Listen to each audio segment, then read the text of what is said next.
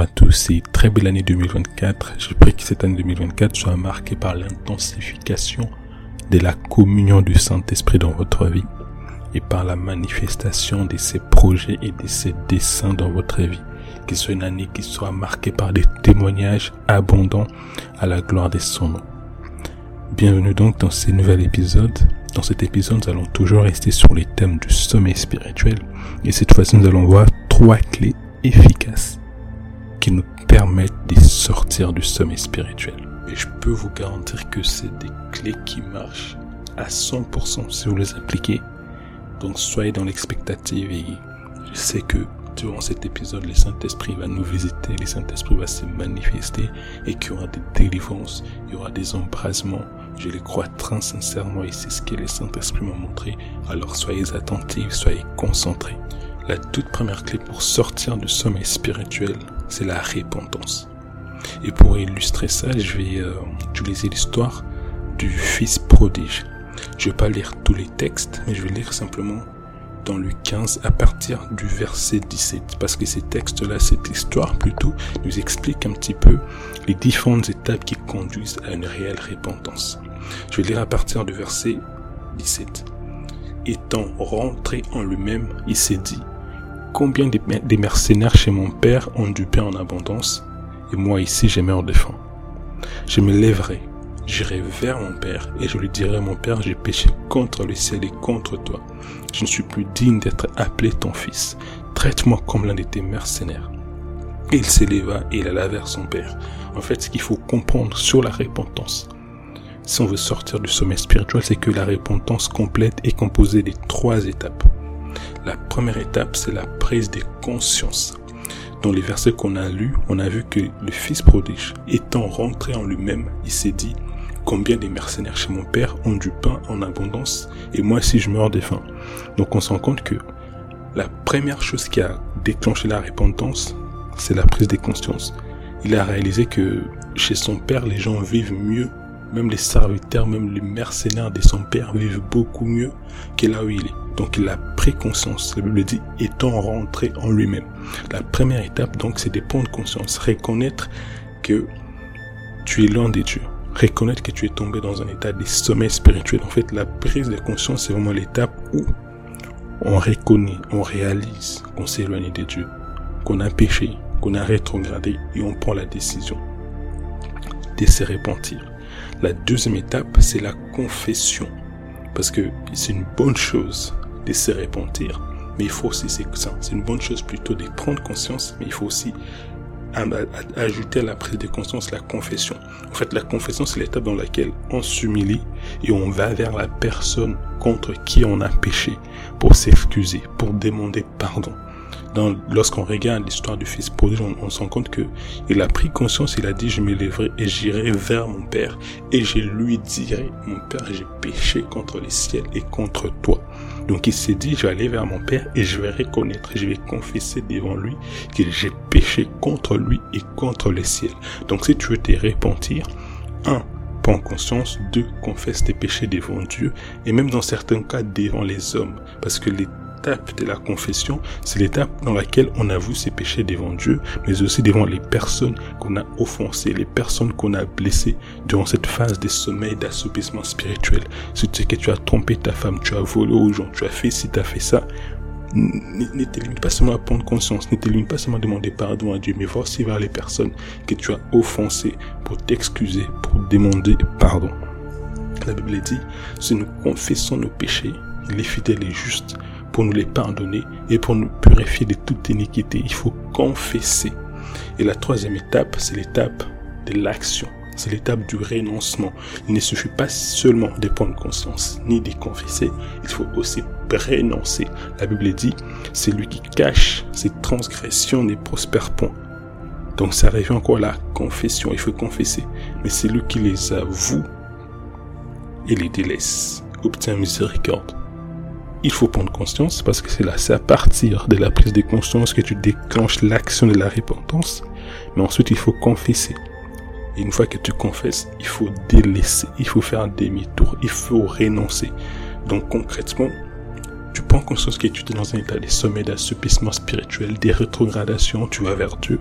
Tu lui demandes Seigneur pardon parce que j'ai péché contre toi. Je me suis assoupi, je me suis endormi, je me suis allé laisser spirituellement.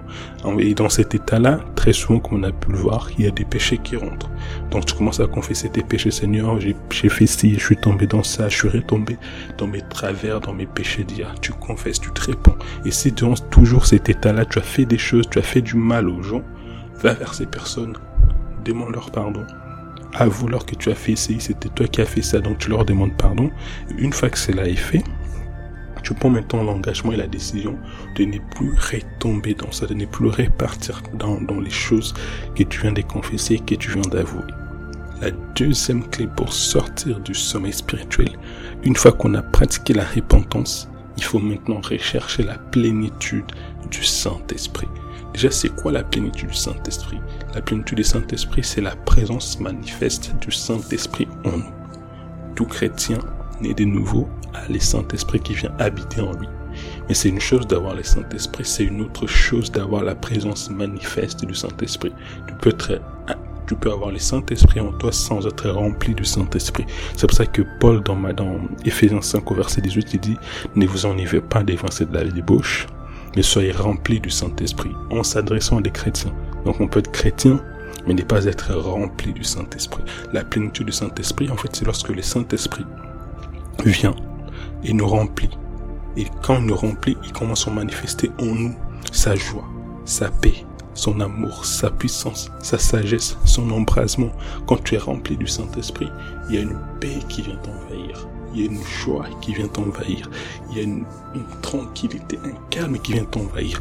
Même au milieu de la tempête, même au milieu des épreuves, au milieu des circonstances, il y a cette présence manifeste du Saint-Esprit en toi qui fait que tu es calme tu es tranquille, tu es serein, même quand autour de toi, il y a des tentations, il y a des gens qui veulent te pousser à pécher, quand tu es rempli du Saint-Esprit, il y a cette capacité, cette force, cette puissance en toi qui te met en paix, qui te rend capable de marcher non plus selon la chair, mais selon l'Esprit. C'est la dimension où la paix de Christ qui surpasse toute intelligence vient remplir nos cœurs. C'est la dimension où, lorsque le Saint-Esprit manifeste sa présence, la lourdeur cède place à la légèreté la dépression, la tristesse, cette place à la joie, à la consolation. C'est là où la colère, cette place à la maîtrise de soi. On peut t'énerver, on peut vouloir t'es poussé à bout, mais quand tu as les Saint-Esprit qui t'est rempli, tu retrouves la maîtrise de soi. C'est la dimension où tu deviens capable de manifester les fruits de l'esprit et les caractères de Christ. Et pourquoi il faut manifester? Pourquoi il faut rechercher plutôt cette plénitude du Saint-Esprit là Parce que, en fait, dans l'état du sommeil spirituel, notre esprit est assoupi, endormi. Donc il n'est plus en capacité de prendre les commandes de notre âme, ni même de notre chair, comme on a pu le voir. On n'est plus en mesure de renoncer au péché, on n'est plus en mesure de renoncer aux tentations. Pourquoi? Parce que notre esprit est chaos, notre esprit est endormi. Donc ici, il faut réveiller. Il faut réveiller quoi? Il faut réveiller notre esprit. Et le seul moyen de, réserve, de réveiller notre esprit, c'est par les Saint-Esprit. C'est lorsque le Saint-Esprit vient les remplir, vient l'inonder, vient l'embraser. C'est là que d'un coup, ton esprit commence à se réveiller. Ton esprit qui a été chaos, qui était épuisé, qui était assoupi, qui était sous des jougs, des fardeaux, des lourdeurs, de l'abattement. Ton esprit, il redevient fort, il redevient en paix, il redevient puissant, il redevient en feu. Et là, tu étais dépressif, tu étais comme ci, comme ça. Le Saint-Esprit commence à traiter ton homme intérieur et tu deviens à nouveau capable de marcher selon l'esprit que tu deviens rempli du Saint-Esprit, c'est un peu comme un téléphone, c'est comme une batterie qui est à nouveau chargée, qui est à nouveau pleine. Donc, tant que la batterie qui est ton esprit est endormie, ton homme intérieur ne pourra plus fonctionner comme il s'est devait fonctionner. Mais lorsque la batterie est à nouveau chargée et à nouveau pleine, alors là, ton esprit commence à vivre. Tes Saint-Esprit commencent maintenant à, à être capable d'influencer tes pensées, de diriger tes pas. Ton discernement spirituel commence à revenir, ta sensibilité spirituelle commence à revenir, et même ta conscience commence à s'adoucir. Là où hier, les péchés ne te disaient plus rien, faire certaines choses ne te faisaient plus rien, mais quand les Saint-Esprit commencent à te remplir, là, tu vas commencer à reconnaître que ta sensibilité augmente. Tu n'arrives plus à supporter certains péchés. Tu ne supportes plus certaines images. Les choses que tu tolérais hier, tu ne vas plus les tolérer. Pourquoi? Parce que la présence du Saint-Esprit devient manifeste en toi. Et lorsque la présence du Saint-Esprit devient manifeste en toi, la conscience divine devient aussi plus présente en toi, c'est-à-dire que tu deviens beaucoup plus conscient. Tu as la crainte des dieux qui augmente en toi. Ça veut dire que tu n'arrives plus à faire certains péchés, tu n'arrives plus à mentir comme tu mentais hier, tu n'arrives plus à manipuler comme tu manipulais hier. Pourquoi? Parce que tu deviens encore plus conscient de la présence de Dieu. Il y a cette crainte des dieux qui vient en toi et qui s'amplifie. On est toujours sur la deuxième clé sortir du sommeil spirituel. Donc on a, on a dit que c'est d'abord la repentance et deuxièmement, il faut rechercher la plénitude. On a vu à peu près pourquoi il faut rechercher la plénitude. On a vu aussi c'était quoi la plénitude du Saint-Esprit. Maintenant, de manière pratique comment expérimenter cette plénitude du Saint-Esprit. Comment arriver à cette dimension où les fleuves d'eau vive commencent à couler de toi? Comment arriver à cette dimension où la paix des dieux commence à remplir ton cœur, où la consolation divine est remplit ton cœur, où tu commences à manifester les fruits de l'Esprit? Pour manifester cela, pour expérimenter cette dimension de la plénitude, la première chose à faire, c'est qu'il faut chercher Dieu de tout son cœur. La Bible dit, c'est Dieu qui l'a dit dans Jérémie 29, 13, vous me chercherez et vous me trouverez si vous me cherchez de tout votre cœur. En fait, chercher Dieu de tout son cœur signifie chercher Dieu avec détermination, avec persévérance. Parce qu'en fait, l'erreur que certains chrétiens font, c'est que ils sont endormis. Ils sont assoupis, ils ont rétrogradé spirituellement, il commence à, des fois c'est même la culpabilité qui les pousse. Ils disent non, c'est bien il faut que je cherche à, arranger ma marche avec Dieu, je vais chercher à me rapprocher des dieux et tout et tout. Sauf qu'ils ne les font pas de tout leur cœur. Leur motivation n'est pas sincère, ils ne sont pas déterminés, ils ne sont pas désirés. Du coup, ils vont prier, ils vont commencer à se rapprocher d'une église, mais tu vas voir qu'au bout de quelques jours, au bout de quelques temps, ils vont tout de suite arrêter. Ils vont tout de suite en fait, euh, ils vont pas persévérer. Parce qu'ils ne cherchaient pas Dieu de tout leur cœur. Or, une condition indispensable pour trouver Dieu, c'est de les chercher de tout son cœur. En fait, il n'a pas dit vous me chercherez et vous me trouverez si vous me cherchez. Non. Parce qu'il y a beaucoup de personnes qui cherchent Dieu mais ne les trouvent pas. Il a dit vous me chercherez et vous me trouverez si vous me cherchez de tout votre cœur. Si tu veux chercher Dieu, de les chercher de tout ton cœur, avec détermination, avec persévérance, avec un cœur sincère, avec un cœur désiré. En fait, Dieu met cette exigence. Pourquoi? Parce que le Saint-Esprit est Seigneur. Dieu est roi. Et un Seigneur, un roi ne se manifeste pas n'importe qui. Il n'accorde pas, il n'agrée pas quelqu'un dans sa présence, n'importe qui, n'importe comment. D'ailleurs, il y a un psaume qui dit, heureux celui que tu agrées dans ta présence. Donc Dieu est Seigneur. Dieu est roi. Si tu veux que le Saint-Esprit se manifeste en toi, il faut que tu les désires. La Bible dit, on ne donne pas des perles au pourceau. Le Saint-Esprit, sa présence est précieuse. Donc il ne va pas la manifester si tu ne désires pas. Si tu le banalises. Non, non, non, non.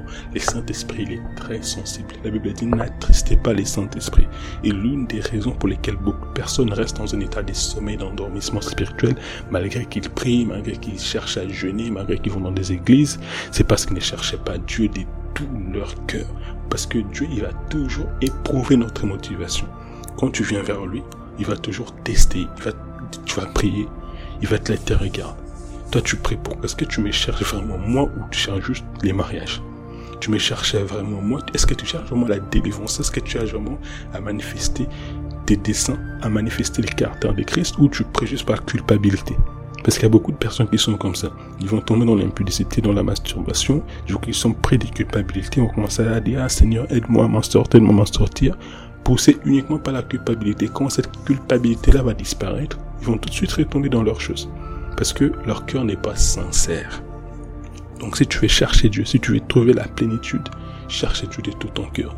La deuxième clé pour manifester la plénitude du Saint-Esprit, pour l'expérimenter, il faut le chercher jusqu'à les trouver. Il ne faut pas seulement chercher Dieu, il faut les chercher jusqu'à les trouver. Dans Luc au verset 24, enfin chapitre 24 au verset 49, on parle, on voit Jésus qui annonce la Pentecôte à ses disciples. Il dit quoi? Et voici, j'enverrai sur vous ce que mon Père a promis, mais vous restez dans la ville jusqu'à ce que vous soyez revêtus de la puissance d'en haut.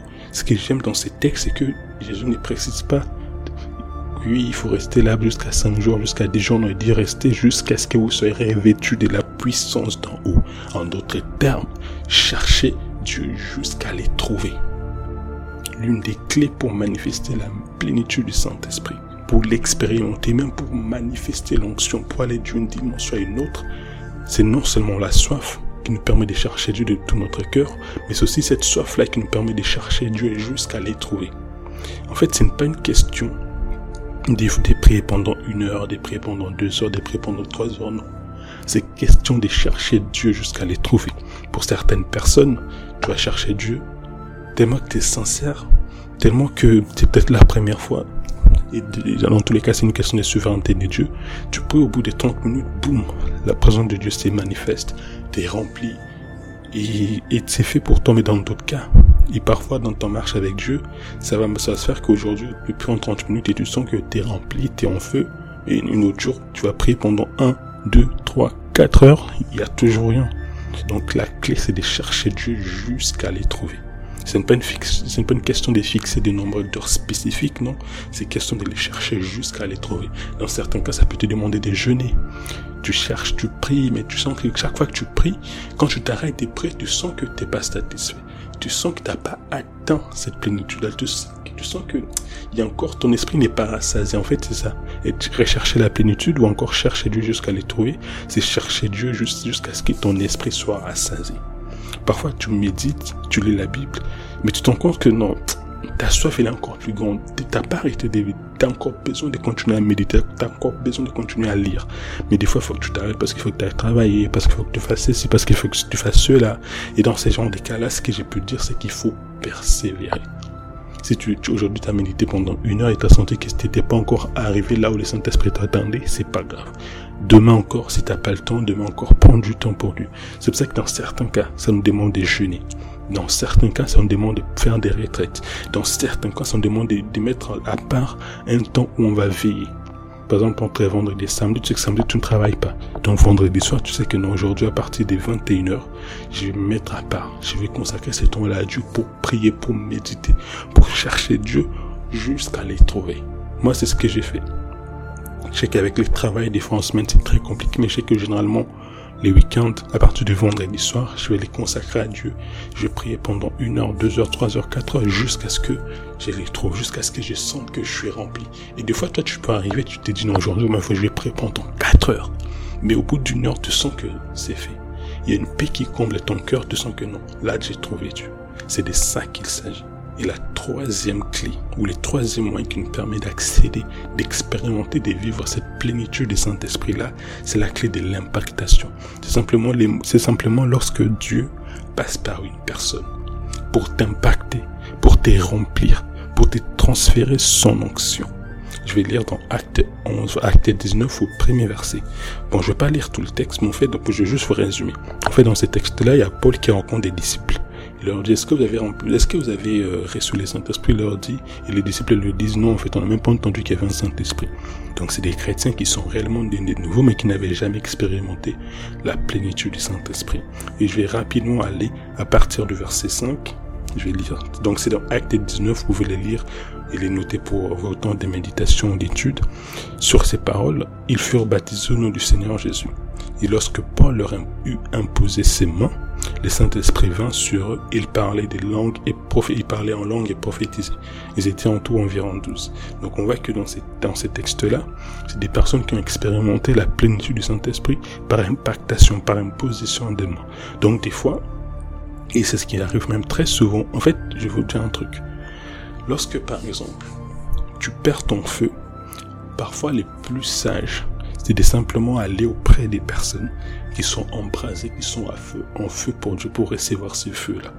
Ce que je veux dire par là, c'est que deux fois, lorsqu'on a été assoupi spirituellement, lorsqu'on a été endormi, lorsqu'on a été dans, un, dans une phase de rétrogradation qui fait qu'on ne priait plus, on était totalement déconnecté de Dieu, quand tu vas commencer à prier seul, à méditer seul, tu vas être lourd, ça va te demander des persévérer, ça, va te demander énormément de motivation.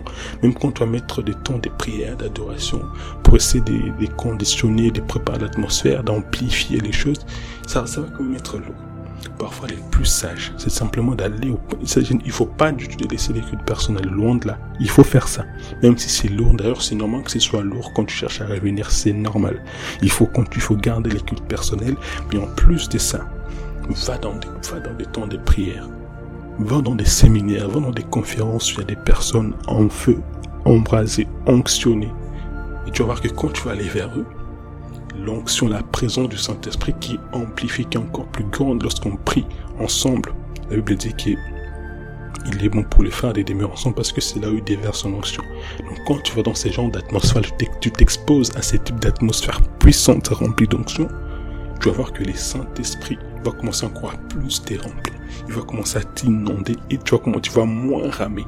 Tu vas moins ramer spirituellement. Donc c'est vraiment quelque chose que je recommande. L'impactation, c'est une des clés indispensables lorsqu'on veut être rempli du Saint-Esprit ou même lorsqu'on veut opérer dans l'onction et passer d'une phase à une autre, d'une dimension à une autre. Prier seul, c'est très très bien, c'est indispensable, mais dans certains cas, tu seras toujours obligé d'aller auprès des autres personnes pour recevoir un type d'onction, pour recevoir un type d'embrassement, parce que seul, tu vas ramer. C'est pour ça que moi je recommande toujours ces deux plateformes-là.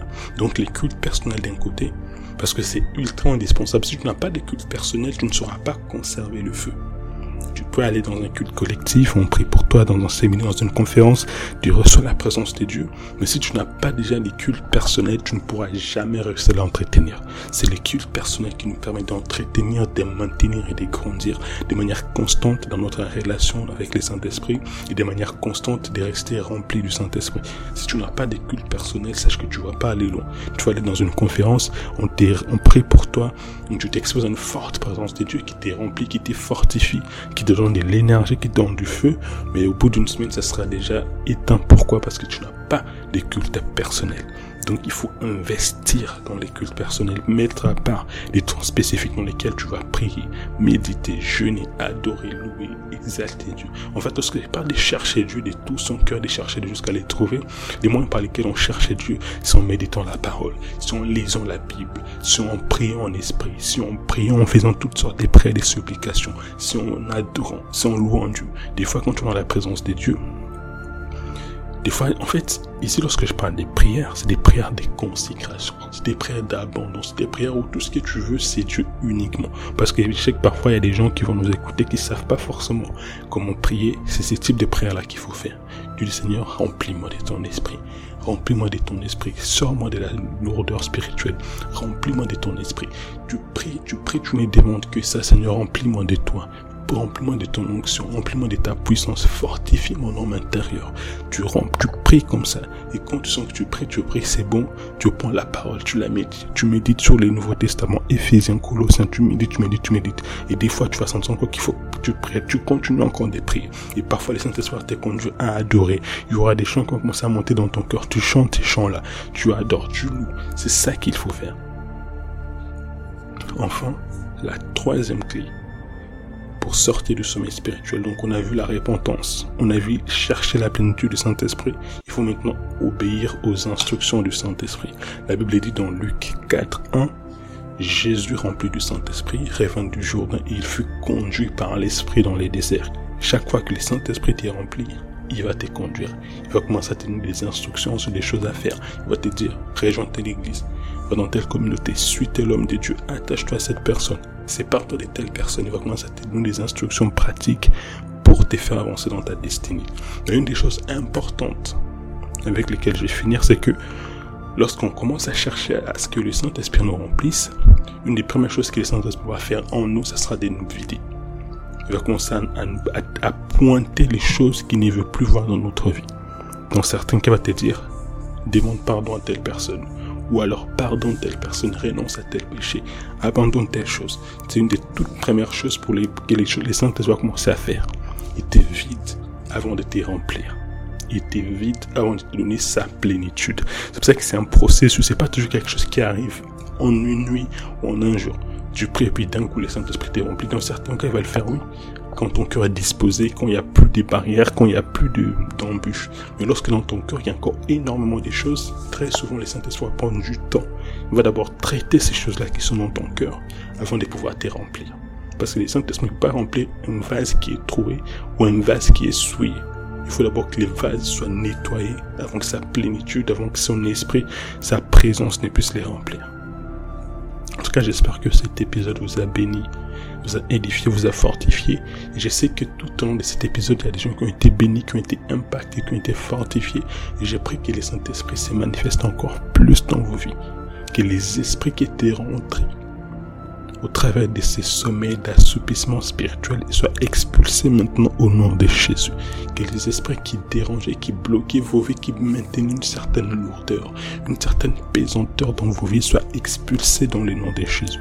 Que les esprits impurs qui étaient rentrés, qui vous commençaient à, qui vous oppressaient dans vos pensées, qui vous empêchaient de vous concentrer lorsque vous priez, lorsque vous méditez, sortent maintenant au nom de Jésus. Soyez bénis. La suite au prochain épisode.